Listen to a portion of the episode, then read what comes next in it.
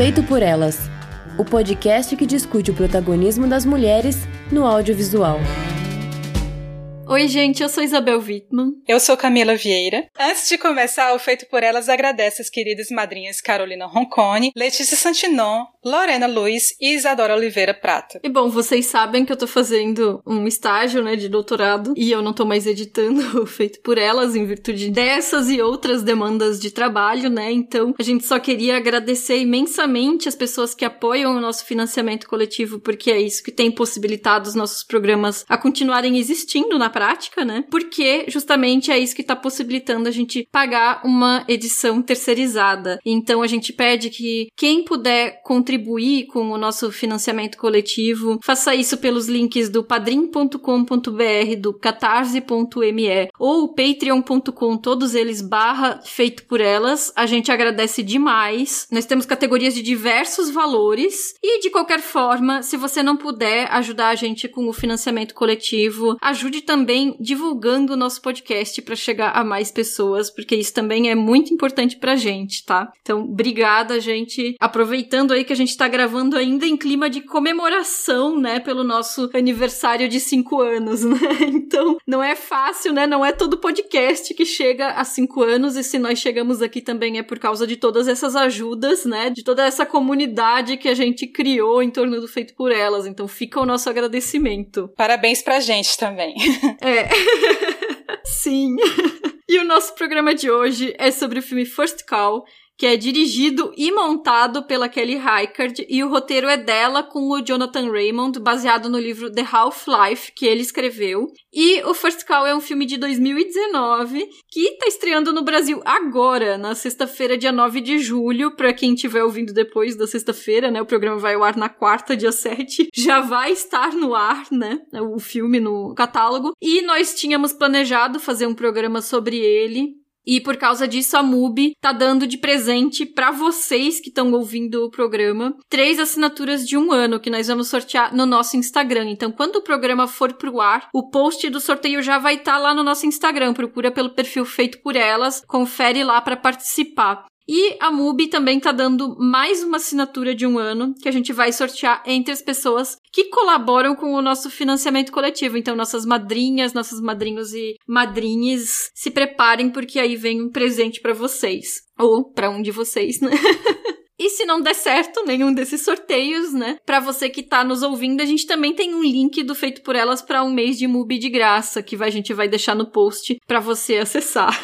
Bom, e o First Call é um filme sobre dois homens que se conhecem no caminho para se instalar no oeste dos Estados Unidos. Um deles é o Cook, que é o apelido desse homem que é chamado de Otis Figovitz, que é interpretado pelo John Magaro, que é um homem branco, que é um cozinheiro, ele tá ali ganhando uns trocados, fazendo comida pra caravana que ele faz parte. E o outro é o King Lu. Quer dizer, ele diz que chamam ele de King Lu, então nunca fica exatamente certo, né, de que esse é o nome real dele. E ele é interpretado pelo Orion Lee e é um personagem que é um homem chinês que tá em busca de uma forma de ganhar a vida dele também. E aí, os dois se juntam quando o Cook ajuda o King Lu a fugir de alguns homens que queriam matar ele.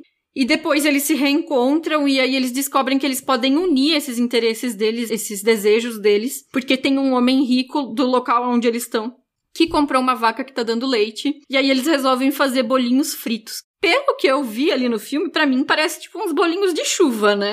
Sim. E, enfim, aí eles roubam o leite dessa vaca e aí eles cobram uma pequena fortuna, né, para a realidade daquele lugar por esses bolinhos. E eu já tenho que começar dizendo que eu amo filme de comida.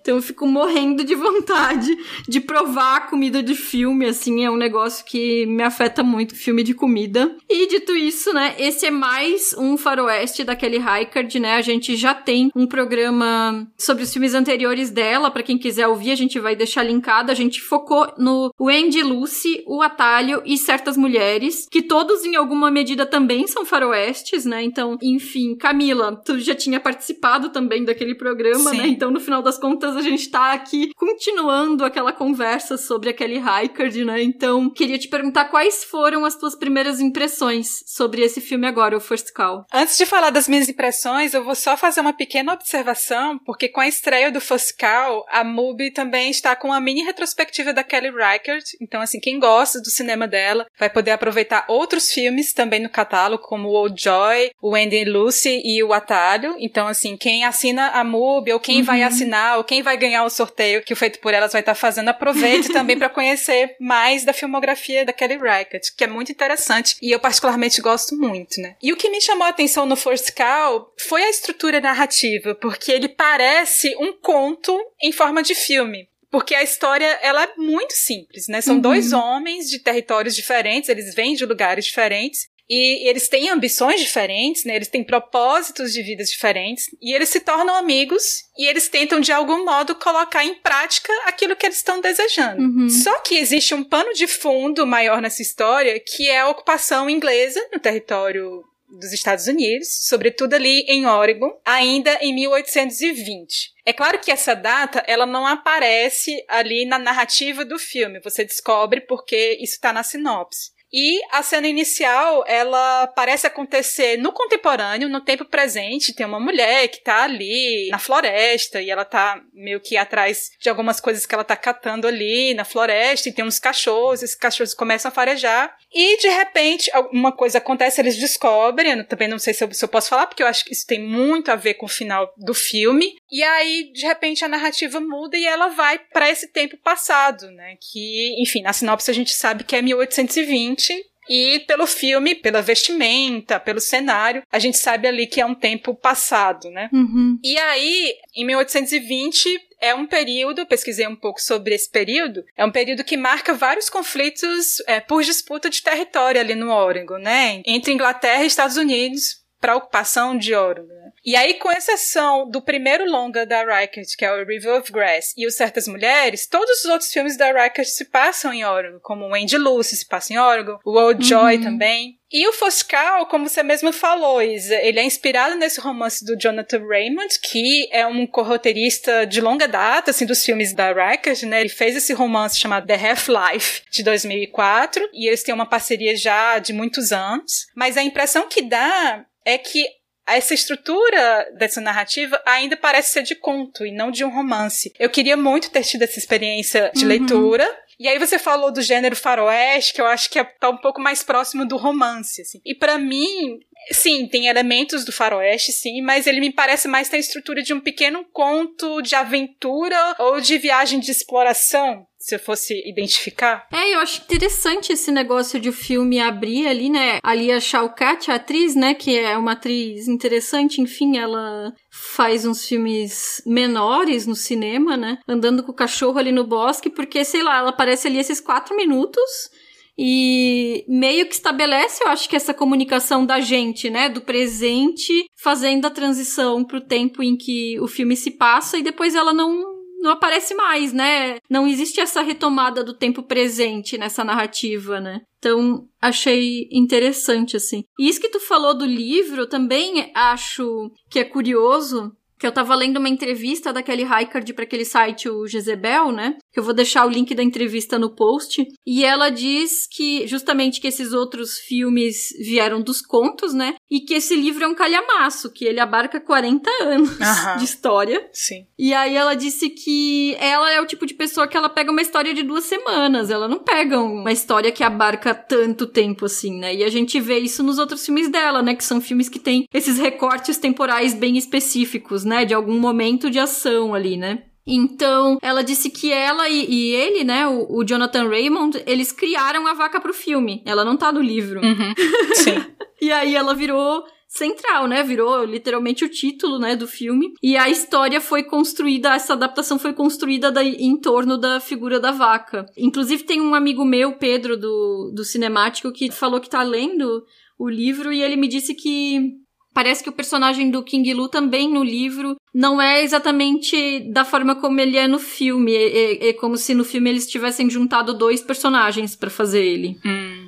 E aí é isso, né? Imagina, tu tem um livro que abarca 40 anos aí e tu faz como aquele Raikard tem essa coisa de preferir uma história de duas semanas, né? Uhum. Ficaram uns 39 anos e pouco de história de fora nessa adaptação, né? Com certeza. Sim, eu li algo do tipo, que eles pegaram apenas um trecho do romance e inseriram outros acontecimentos, como esse da vaca. Mas o que eu acho mais curioso nesse processo todo, né, de escrita desse roteiro, é que o, o Old Joy, ele já é uma adaptação de um conto do Jonathan Raymond, né, que ele escreveu com uma uhum. história mais simples desse romance, o The Half-Life, que a Richard tinha lido em 2004. Foi nesse período aí que a Richard foi apresentada pro Raymond pelo Todd Haynes. Eu acho que a gente chegou a contar um uhum. pouco essa história no, no, episódio que a gente gravou sobre a filmografia sim, sim. dela, né? Porque a Richard tinha trabalhado no departamento de arte do Poison e aí, enfim, o Todd Haynes convidou ela para um jantar com o Raymond e aí ela leu esse romance e ela queria fazer alguma coisa com esse romance e tinha pedido para ele trabalhar uma história mais simples, mais curta e isso virou o Old Joy, o conto, né?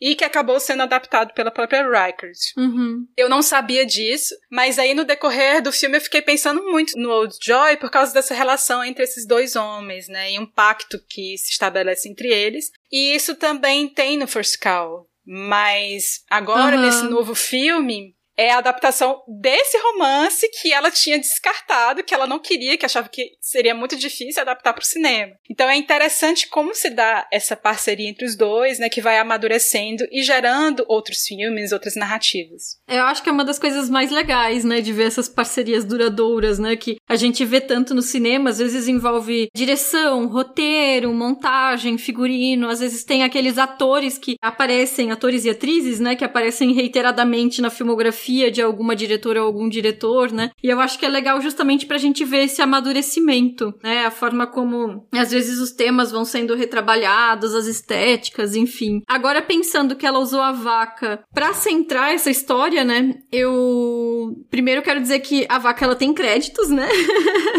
o nome da vaca quando sobe os créditos a gente vê que ela se chama Eve. E eu acho interessante porque além dessa coisa da relação entre os dois homens, a gente vê uma recorrência na filmografia da Heikard sobre essa reflexão sobre a nossa relação enquanto seres humanos, né, com o meio ambiente, com a natureza, com o ambiente ao nosso redor, né? E talvez por isso que ela tenha interesse por essa coisa do faroeste também, porque principalmente nos históricos, como é o caso desse e o caso de O Atalho, né? O faroeste ele permite colocar esse ser humano às vezes em oposição a uma natureza que é hostil ali, né? E às vezes como parte, né, daquilo que tá rodeando ele, né? Então, Aqui a gente vê isso um tempo inteiro, né? Que é uma paisagem linda, é um lugar muito bonito. Então, ela mostra aquele rio, ela mostra os barcos transitando lentamente ali, tanto no tempo presente quanto no passado. Ela mostra a floresta e ela mostra como que aquilo foi tornado feio pelos brancos que chegaram ali, né? Então tem aquelas choupanas horríveis, né? Aquela cidade, um arremedo de cidade, não é nem uma cidade, né? Toda enlameada ali, né? E as pessoas e os animais são explorados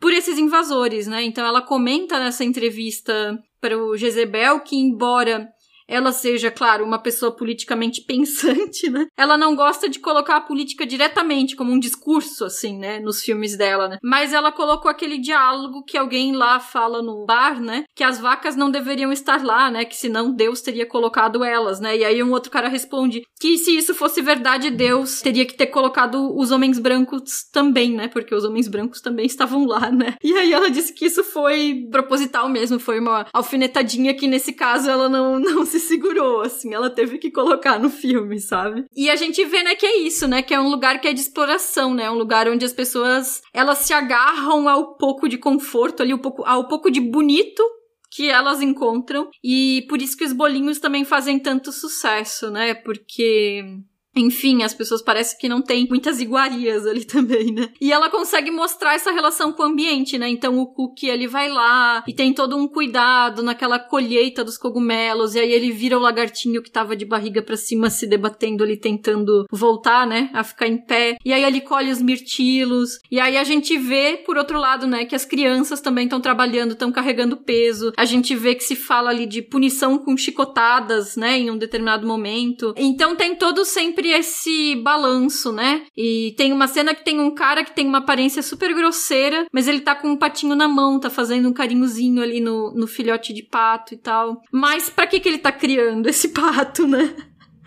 Então, mesma coisa a Eve, né? Porque por mais que o Cook converse com ela e diz que sente muito, né? Que o marido dela morreu e tudo mais, ela ali é um commodity, né? Então, ele rouba o que seria a comida do bebê dela, né? Só que a Kelly Reichardt, ela tira essa questão do filme, né? Ela coloca que o bezerro morreu e, enfim, mas se não fosse o bezerro, a vaca não teria leite, né? Então, o tempo todo, todos os personagens que estão aparecendo ali no filme, eles estão negociando, né? Esse meio termo ali entre o cuidado e o carinho, por um lado, nessa convivência com essa natureza, e por outro lado, essa exploração em um tipo de capitalismo que ali ainda tá muito rudimentar.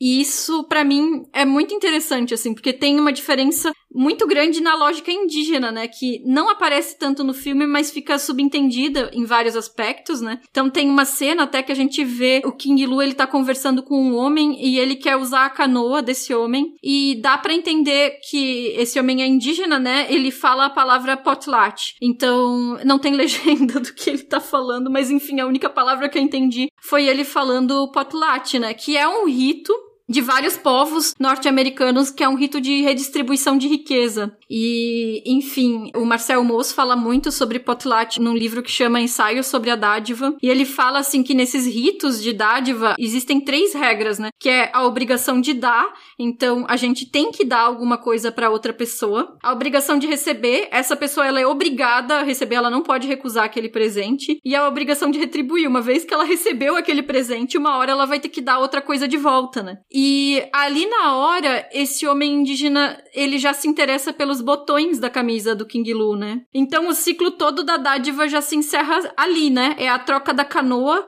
pelos botões da camisa. E aí, se a gente parar para pensar, pra gente o barco é uma coisa que é muito mais valiosa do que ali uma meia dúzia de botões. Mas a lógica não é essa, não é uma lógica de mercado. Enquanto que lá na cidade é mercado, né? Já é o que rege tudo. O que rege o valor da Ivy, é o que rege o valor do leite, é o que rege o valor dos bolinhos que são feitos com o leite e tudo mais. Isso tudo me chamou muita atenção, assim, e. Desculpa, assim, a empolgação é essas coisas meio antropóloga vegana política aí.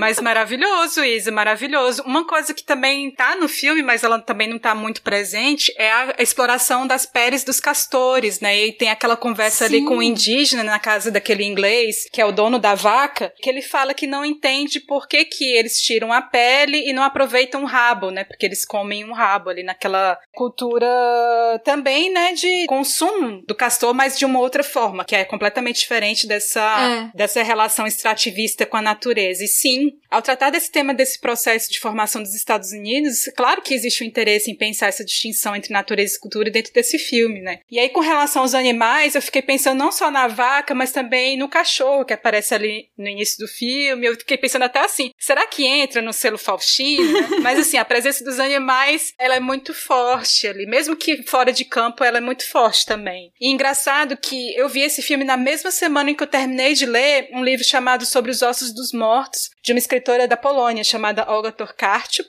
que ganhou inclusive o prêmio Nobel recentemente, acho que foi em 2019. E aí, muita gente aqui do Brasil leu esse livro e teve uma repercussão sobre ele. E eu, eu lembrei desse livro em específico porque a personagem principal, ela é vegetariana e ela defende os animais. E tem muitas passagens, muitas citações do poeta William Blake, que é o poeta cuja citação abre o Foscal né? Aquela citação inicial ali é do William Blake, uhum. que tinha uma relação também muito próxima com a natureza, e esse romance da Olga é permeado com poemas do William Blake que a personagem gosta também. Tem um outro personagem que ela se relaciona que traduz as, as poesias dele. E é um livro que é extremamente crítico em relação à ação predatória do homem na natureza, né? A personagem, como eu falei, é vegetariana, uhum. ela acredita em astrologia, que também é uma parte que é até criticável, assim, eu li algumas críticas sobre isso, né? Mas eu acho que faz sentido, porque porque é uma personagem que tem uma relação mais cosmológica com o que a cerca. E aí eu fiz muitos paralelos com o filme, mas aí são paralelos meus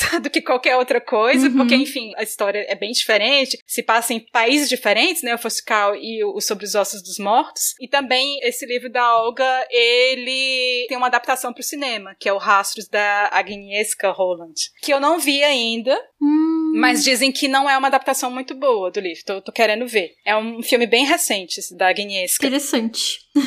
Mas aí voltando pro Foscal, porque eu fiquei pensando muito nessa relação em natureza e cultura e, e o livro tem. Mas o Foscal, até visualmente, o paralelo mais imediato que a gente pode fazer é com o Atalho, de 2010, né, da Racket, que a gente já comentou no episódio uhum. anterior. E aí no Atalho, a narrativa ela acompanhava esse grupo de colonos que se perdem ali no deserto do Oregon. E aí já é 1845, né, 25 anos depois, um pouco antes dos Estados Unidos e da Inglaterra chegarem a fazer um acordo para o controle definitivo do território pelos Estados Unidos. E aí, para fazer o atalho, foi necessária muita pesquisa da Reichert e do Raymond, da mesma forma como foi no First Call, né, que se passa num período anterior. E aí uhum. a, a, a Reichert, ela cresceu na Flórida, isso é importante de dizer, né? Ela cresceu na Flórida e o Raymond, ele é natural de Oregon. Mas mesmo assim, né? Mesmo ele sendo natural de Oregon, a produção teve muitos desafios. Um desses grandes problemas é que não havia fotografias da época, né? De 1820. Uhum. O que ajudou muito a produção foi que um pouco antes da, da produção começar, teve a inauguração de um museu chamado Chachalo, não sei se é assim que se fala, mas é um museu que fica fica em uma das maiores comunidades nativas da região noroeste dos Estados Unidos. E lá eles encontraram muitos registros de construção de canoas, técnicas culinárias da época, que acho que foi até importante assim para pensar esses bolinhos, né, que o personagem lá uhum. faz. E até mesmo eles passaram por um programa de língua nativa, que ajudou em algumas cenas específicas, principalmente as de interação com os indígenas.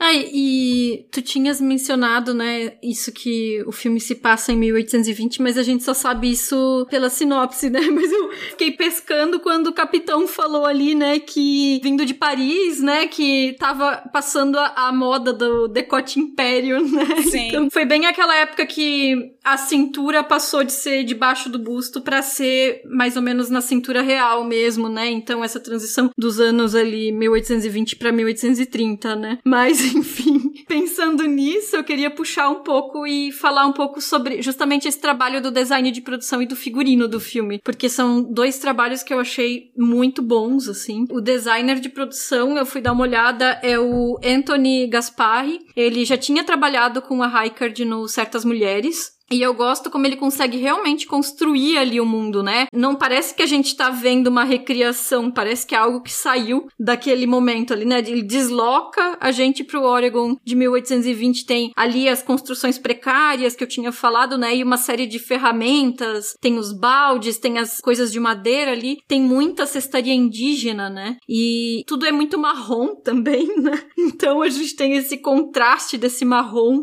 com esse ambiente natural ali. E eu acho que a Kelly Reichardt, ela se vale muito disso, porque ela faz alguns planos detalhes de coisas que são muito particulares, assim. Então, por exemplo, ela mostra quando tem uma mulher indígena que tá quebrando umas castanhas, descascando, né? Numa cestinha rasa, assim, em formato de pires. Então, ela dá bem esse foco ali na cestinha pra gente poder ver bem os detalhes, né? E aí, quando o Cook tá colhendo as frutinhas, ela também faz um plano detalhe na cesta redonda que ele tá usando. Dá pra ver até os pontos de amarração, assim. Então, eu acho isso fascinante, assim, porque dá pra ver que existe um trabalho cabuloso, assim, um trabalho imenso de recriação, de reconstrução ali, e que a Kelly Reichardt não desperdiça. Ela permite que a gente veja os detalhes disso, né? Porque às vezes tem filmes de época que a gente assiste que, sei lá, o pessoal do design de produção e do figurino se desdobra e a gente não consegue ver nada, né? Uhum. E ali não, né? Não tá desperdiçado. E aí tem o figurino, né? Que é da April Napier. Eu não sei se fala Na Napier, Napier, o sobrenome dela. Que também já tinha trabalhado no Certas Mulheres. Então a gente vê, né? Que aparentemente a Kelly Reichardt, ela tá meio que criando uma equipe ali, né? Recorrente, né? Sim. E ela trabalhou também com a Greta Gerwig no Lady Bird, com a Olivia Wilde em Fora de Série, tá trabalhando aí com as diretoras. Uhum. E, gente, eu achei um trabalho sensacional de figurino, assim, são muitas texturas, a gente vê os tecidos rústicos, né? A maioria deles são usados em camadas sobrepostas, então tem camiseta, camisa, lenço, calça. Aí eles amarram aquele cinto na barriga ao invés de no cos da calça, né? No, na cintura da calça. Casaco olhado por cima, então tu já sabe que é frio ali por causa de todas essas camadas, né? E também que as pessoas não têm asseio, né? Assim, os tecidos eles são sujos, a gente vê ali o desgaste, o puído, né? E a exceção, claro, né, é o dono da vaca, que é interpretado pelo Toby Jones, maravilhoso, né? Que ele mantém essa panca europeia ali, de impecável mesmo no meio daquele lodo todo. E, e isso é outro aspecto, né, dessa dureza do lugar, né, que é a questão da masculinidade, né? Porque essas pessoas invasoras ali, pessoas brancas, né? São todos homens. A gente não vê mulheres brancas ali. A gente vê homens e mulheres indígenas, mas as pessoas que vêm de fora são homens, né? E quando a gente conhece o Cook, que tá cozinhando para aqueles outros viajantes no início do filme, esses outros homens são todos toscos, então mostra eles roncando de uma maneira exagerada, eles brigam, eles ficam se engalfinhando o tempo todo, eles matam, né? Eles são brutos, totalmente, né? E aí depois ele chega na cidade, ele vai num bar, e aí de novo tem briga. O cara deixa lá um bebê com Moisés em cima do balcão e vai embora brigar, assim. Então, assim, tu vê que é um lugar que não é só de exploração, como eu tinha falado, mas também é um lugar que é o tempo inteiro muita violência, né? Uhum. E aí o Cook, quando ele compra uma bota nova, que é o prazer que nem eu falei, não é um lugar que permite as pessoas terem acesso a coisas boas, a coisas bonitas, né? E aí ele vai lá e compra uma bota nova com o dinheiro que ele ganhou. E os caras ficam comentando que aquela bota é muito vistosa, porque, né, um homem naquele lugar ele não pode ter um negócio como aquele. E aí tanto que eles falam assim que o chefe ele comprou a vaca para ter um leite pro seu chá como uma dama. Então eles feminilizam essa coisa, né, de ter coisa fina, coisa bonita é coisa de mulher, né? Uhum. E ainda assim, quando o chefe lá pede que o Cookie faça uma torta lá, aquele caflutes, não conhecia esse prato, pro capitão, ele ainda fala assim que é para humilhar o capitão, né? Não é assim para dar uma coisa que deleite a visita, é para mostrar, olha, nós também podemos ter coisas boas, é uma questão de classe, né? Sim. Naquele lugar se pode ter coisas boas, né? Uhum. Enfim, e aí o Cook, né? Coitado, ele tem que sujar a bota novinha, limpinha, lindinha, para chamar menos atenção daquela gente tosca, né? Então, eu acho que nesse sentido é sensacional que o King Lu ele convida o Cookie para beber na casa dele. O Cookie nunca mais sai de lá e eles nunca falaram sobre isso, né? Tipo, beleza, estamos morando junto e é isso, né? Uhum. E E aí depois que eles beberam, o King Lu ainda fala para ele que vai pegar lenha e o Cookie olhou para um lado, olhou para o outro, tipo, porque o King Lu disse: "Ah, fica à vontade" e tal, né? E aí o Cookie começa a varrer a palha do chão da casa, bater os tapetes, vai lá fora e colhe uns matinhos, né? E umas florzinhas, né, para fazer um arranjo num, numa jarra ali, né? Que são coisas que seriam consideradas femininas pelos outros caras ali da cidade, né? Mas o King Lu só fala assim: ah, que a casa já ficou mais bonita, já tá bem melhor, né? Essa sequência toda eu acho muito linda, porque ela é reenquadrada ali pela porta e pela janela da casa, a gente vê a gente vê o King Lu rachando a lenha pela janela, enquanto o Cookie faz as outras atividades pela porta e tem o som ritmado do machado enquanto isso, né? E depois a gente vê também, em outro momento, King Lu costurando na beira do rio, enquanto o Cookie tá lavando a roupa. Então, eu acho que é interessante essa forma como também a Kelly Reichardt, nesses dois personagens, desconstrói um pouco essa performatividade de masculinidade para uma que seja não tradicional, né? Porque tem uma gentileza ali que os outros homens daquele lugar não se permitem, né? Sim. Uma coisa de um cuidado, uma coisa que funciona na parceria entre os dois. E que no caso do Cook em específico é marcado até pelo profissional, né? Porque o fato de ele ser um cozinheiro, de ele fazer bolos, né? Confeitaria é uma coisa tão delicada, né? E é posta nas mãos dele, assim. E é o que garante para ele até um certo respeito em relação aos outros homens, porque quem tá viajando na caravana precisa comer e eles não sabem nem preparar comida, né? Uhum. E aí tu vê assim que esses cuidados, essa delicadeza, o fazer comida, o lavar a roupa, o assear a sua casa, costurar e remendar um tecido, são cuidados que são entendidos como femininos, são colocados na mão dos dois, do Cookie e do King Lu, e são cuidados essenciais para sobrevivência num lugar como esse. É isso que é interessante interessante. Uhum. Sim, eu fiquei pensando muito nisso também, Izzy, na distinção entre esses dois personagens, né? E claro, né, o filme, no fim das contas, ele é um estudo também sobre como se deu a formação da América pelo olhar de quem a explorou, uhum. essa chamada Terra Prometida. Mas eu fiquei pensando mais a fundo sobre esses dois personagens, onde a narrativa se centra, né? E eles são de fato bem diferentes, né? O Cook, eu vejo como ele, esse personagem que ele é um cozinheiro que passou a vida inteira se deslocando de um lugar para outro né? depois que ele ficou órfão, né? Ele ficou órfão muito cedo e ele ficou nesse lugar assim de um não lugar, né? De não pertencer, mas ao mesmo tempo tem uma vontade enorme dele dele querer ter uma vida sossegada, né? Vivendo da padaria que ele sonha em ter, cuidando da casa, né? uhum. né? Ter essa coisa do cuidado da casa, mas também um cuidado muito com os outros, né? Com as plantações também, né? Ele tem esse cuidado do manejo da terra, o cuidado com a vaca, né? Ele até, naquela cena lá que ele vai extrair o leite pela primeira vez, ele fala, né? Ah, lamento muito o seu marido ter morrido, os seus filhos terem morrido. Tem um cuidado ali também, né? Com a vaca. E o King Lu me parece ser aquele homem que deseja realmente enriquecer, prosperar. Ele sempre fala do valor das coisas. Quanto será que isso custa na feira? Uhum. Do quanto precisa de capital para conseguir fazer alguma coisa? Ele, aí ele fica planejando as coisas e ele acha que não vai conseguir porque ele não tem um capital suficiente. Então eu vejo ele, esse cara mais que planeja as coisas e, e o Cook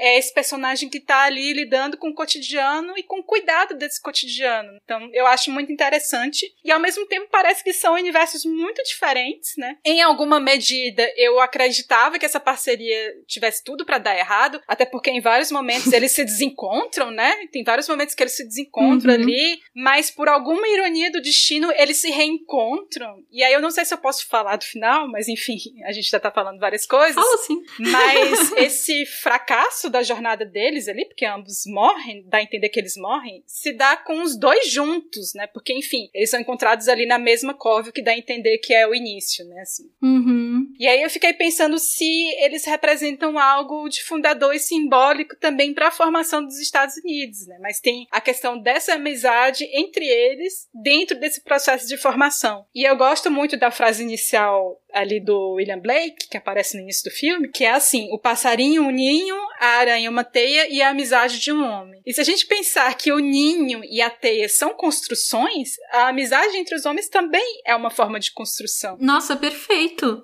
Perfeito, eu acho que é bem isso. E eu acho que, de certa forma, esses westerns, esses faroestes históricos estadunidenses, eles não conseguem fugir de justamente buscar refletir sobre esse mito fundador, né, estadunidense especificamente, né? E o filme, ele acaba abordando o que seria um proto-sonho americano. Toda essa galera tá chegando ali pensando nas suas perspectivas de futuro, né? Porque ninguém iria morar naquele lamaçal ali, se não fosse pensando, né, nessas possibilidades, esses sonhos ali, né? E o filme ele acaba misturando, né, essa relação, né, que a gente já falou, né, o capital, a natureza e a amizade dos dois, né?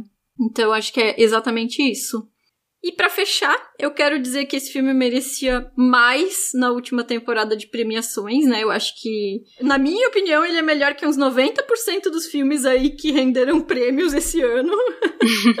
e eu também quero dizer que as vacas elas são animais lindos. As vacas são muito afetuosas, são muito carinhosas, elas são brincalhonas, são muito inteligentes. Eu acho que é uma pena que elas ainda sejam exploradas do jeito que elas são e que isso ainda seja tão naturalizado. Mas a Ivy, que é a estrela do filme, ela se safou. se safou da indústria do corte, né? Se safou da indústria leiteira. E ela foi adotada pela treinadora de animais Lauren Henry, que trabalhou com ela no filme, né? E hoje ela vive feliz e tranquila com duas alpacas. e também ela já estava grávida durante as filmagens, né? Claro, né? Porque ela precisava fornecer leite, né? Durante a filmagem, enfim. Sim. E o bezerrinho nasceu já e se chama Cookie por causa do filme, então. e eu espero que ele também escape do destino dos bovinos aí nas mãos humanas. É. E é isso, gente. É isso? É isso. First Call, filme maravilhoso, filme lindo. A Eve é uma vaca lindíssima com olhos muito expressivos impressionante. Uhum. Atriz Assim que merecia, como é que é aqueles prêmios de Cannes que eles dão para cachorro, geralmente, né? É, tem um prêmio específico. Aí, Mas já ganha o nosso selo Faustina. É, aí vamos dar um selo Faustina pra Eve, então First Call passa, né, no selo Faustina, maravilhosa atriz. E, enfim, é um filme que eu realmente gostei demais e espero que quem esteja nos ouvindo tenha assistido, se não, se tá ouvindo sem ter assistido, tomou spoiler, mas assiste lá no MUBI torcendo por vocês no sorteio aí que a gente vai fazer. é isso. Siga o Feito por Elas nas redes sociais, no Twitter, no Instagram, Facebook e Letterboxd. Avalie também o nosso podcast no iTunes ou no aplicativo da sua preferência. Além do site do feed, os programas estão disponíveis em todas as plataformas e aplicativos de podcasts e também você pode acompanhar a gente no YouTube. Todos os filmes e referências que a gente faz ao longo do programa estão com links no post. E se você quiser conversar sobre cinema e bichinhos de estimação também, e vários outros assuntos, a gente deixa à disposição no nosso post lá no site também o nosso grupo do Telegram, o link para o nosso grupo do Telegram, que é o melhor lugar da internet. E mande comentários sobre esse e sobre outros programas para o nosso e-mail contato arroba ou deixa no nosso site feitoporelas.com.br.